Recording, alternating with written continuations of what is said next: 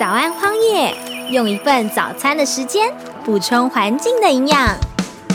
我们一起为地球发声，让更美的风景成为可能。大海也来自水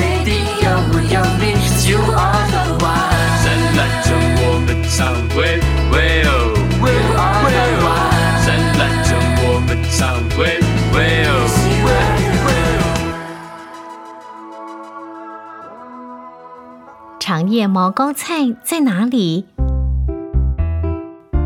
根据这个月的《食虫报》，植物捕虫比赛今年又停办了。咦，植物也会捕捉昆虫？什么是食虫植物？台湾也有食虫植物吗？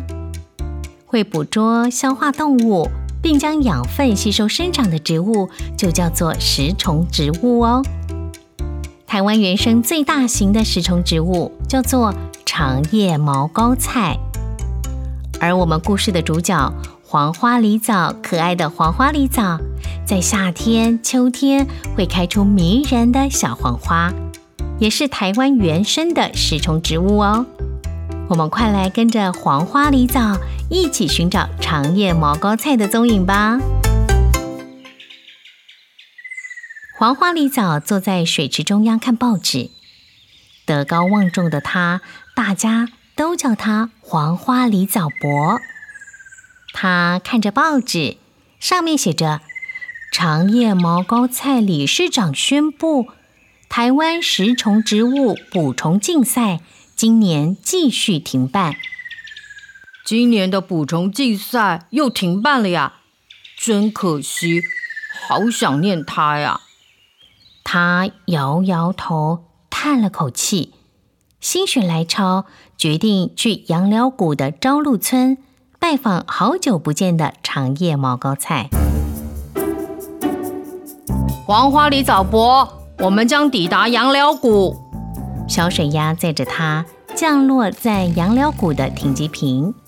哎呀，太久没来朝露村，长叶毛膏菜在哪里呢？黄花梨枣伯看着路牌，搔着头。就在这时，他看到了一个熟悉的身影——毛毡台妹妹，好久不见！哇，旁边的点头漂浮草开花了。每当有风吹过，看起来就像在点头一样，上下晃动，真可爱。呃，话说回来，请问你有看到长叶毛膏菜吗？宽叶毛毡台回答：“好久不见，黄花梨枣伯，细细长长的那个吗？我没看到耶，你去问问台湾野猪吧。”于是黄花梨枣伯找到台湾野猪，他问：“台湾野猪，请问你有看到长叶毛膏菜吗？”小小台湾野猪回答：“很好吃的那个吗？”会把食虫植物当做食物的台湾野猪这样回答：“全身都是小水珠那个吗？我不知道哎，你去问台湾鼹鼠吧。”于是黄花梨枣伯找到在地底工作的台湾鼹鼠，他对着洞口大喊：“台湾鼹鼠，请问你？”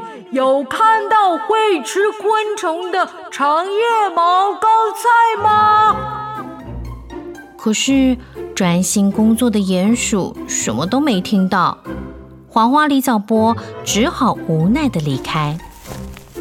哎，再往那边找找看吧。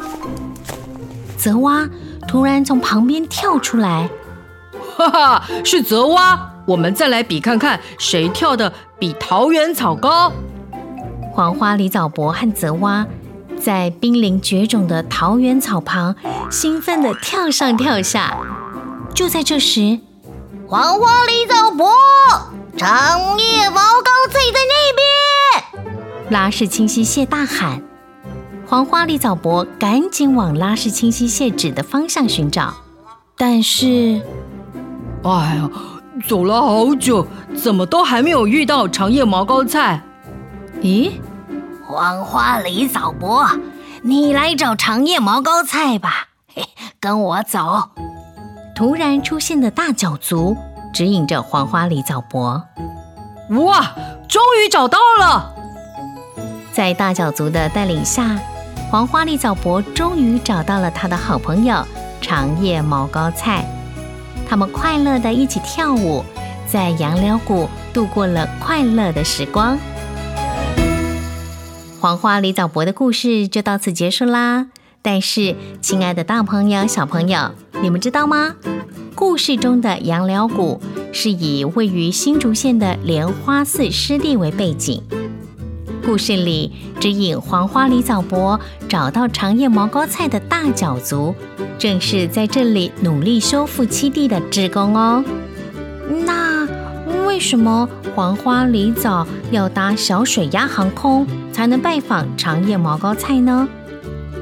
这是因为当湿地被开发破坏，食虫植物们住的地方越来越远，所以黄花梨藻要附着在小水鸭的脚蹼，才能飞到另一个湿地去寻找长叶毛膏菜哦。跟着我们的脚步，是不是认识了好多在湿地环境中生活的好朋友呢？期待大朋友、小朋友都对食虫植物有了更多认识。拜拜。